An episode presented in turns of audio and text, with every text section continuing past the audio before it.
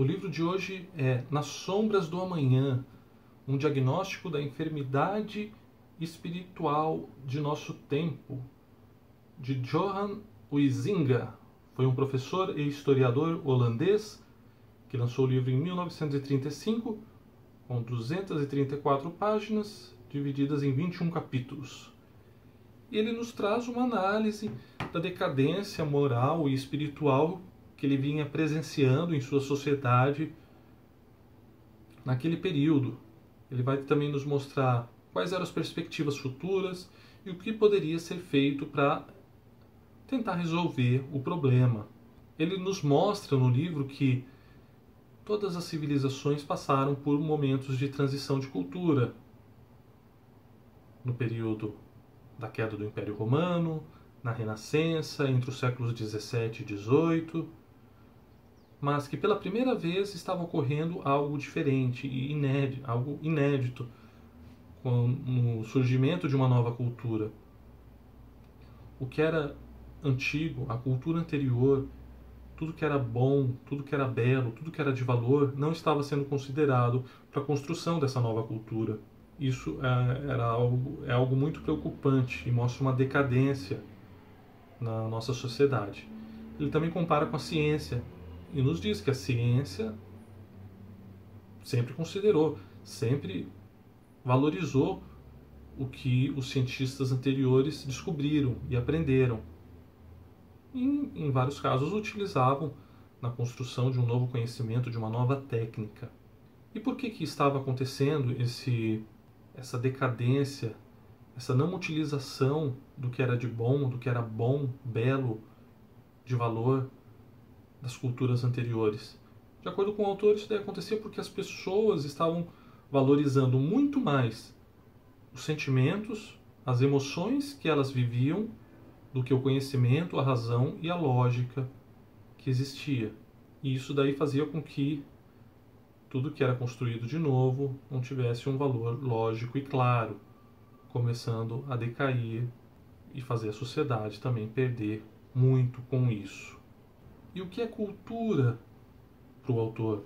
De acordo com, com ele, a cultura é uma é um equilíbrio entre os valores materiais e espirituais que deve buscar algo metafísico e que também deve ser algo que auxilie, que faça progredir a comunidade, a sociedade e não para uma pessoa em questão. Portanto, o sistema moral vinha sofrendo duros golpes. Primeiro, por conta de um imoralismo filosófico causado principalmente por Freud, que considerava as pulsões infantis uma ba a base, como a base de toda uma vida anímica e intelectual. Também por conta de doutrinas estético-sentimentais e de teorias de caráter científico. Avançando um pouco mais, o, o autor vai nos falar sobre o heroísmo, o entendimento da figura do herói em épocas, em culturas passadas e na cultura atual.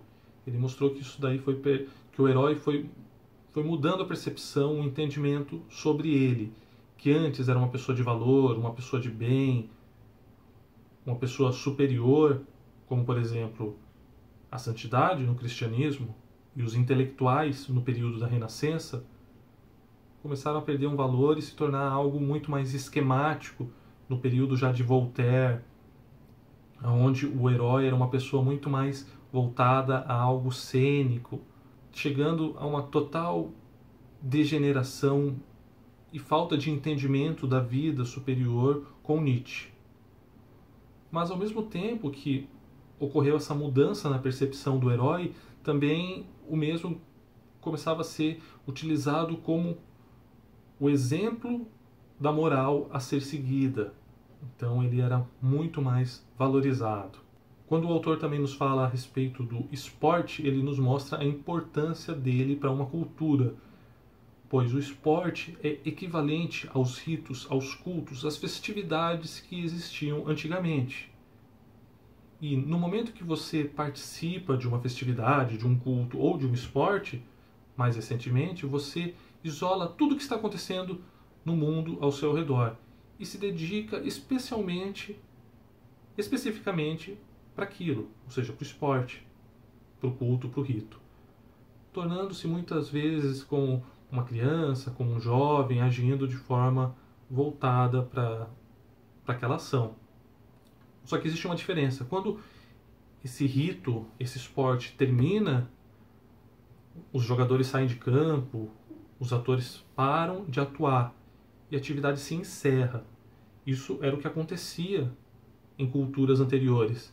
Só que não acontece agora, de acordo com o autor. De acordo com o autor, a todo momento estamos vivendo como se, estivéssem, se estivéssemos praticando um esporte, como se estivéssemos encenando uma peça, se estivéssemos participando de um ritual.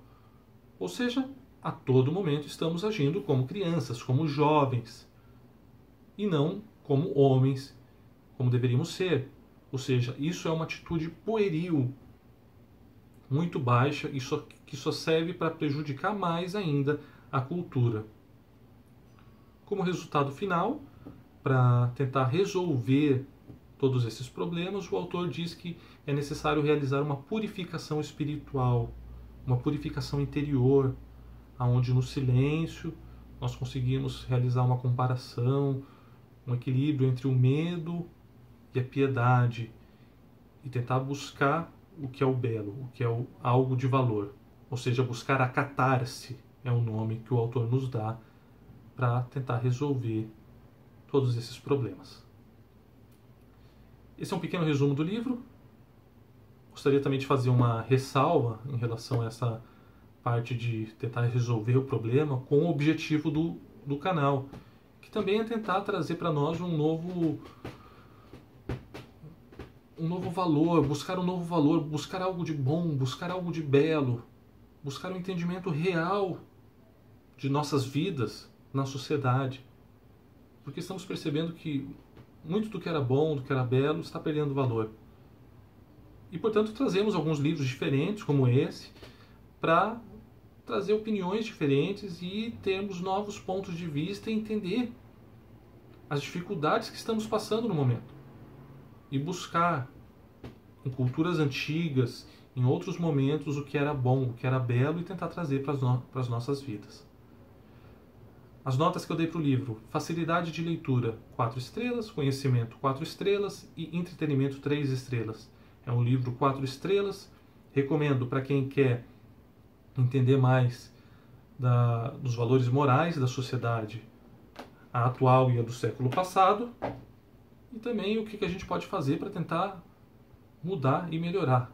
Eu cheguei a esse livro através do Jardim das Aflições, do Olavo de Carvalho, tinha uma citação dele. Fui buscar e localizei no Kindle Unlimited, na Amazon. Então vocês podem adquirir gratuitamente, só entrar no site da Amazon. Tá bom, pessoal? É isso aí. Obrigado por terem acompanhado até aqui. Um abraço.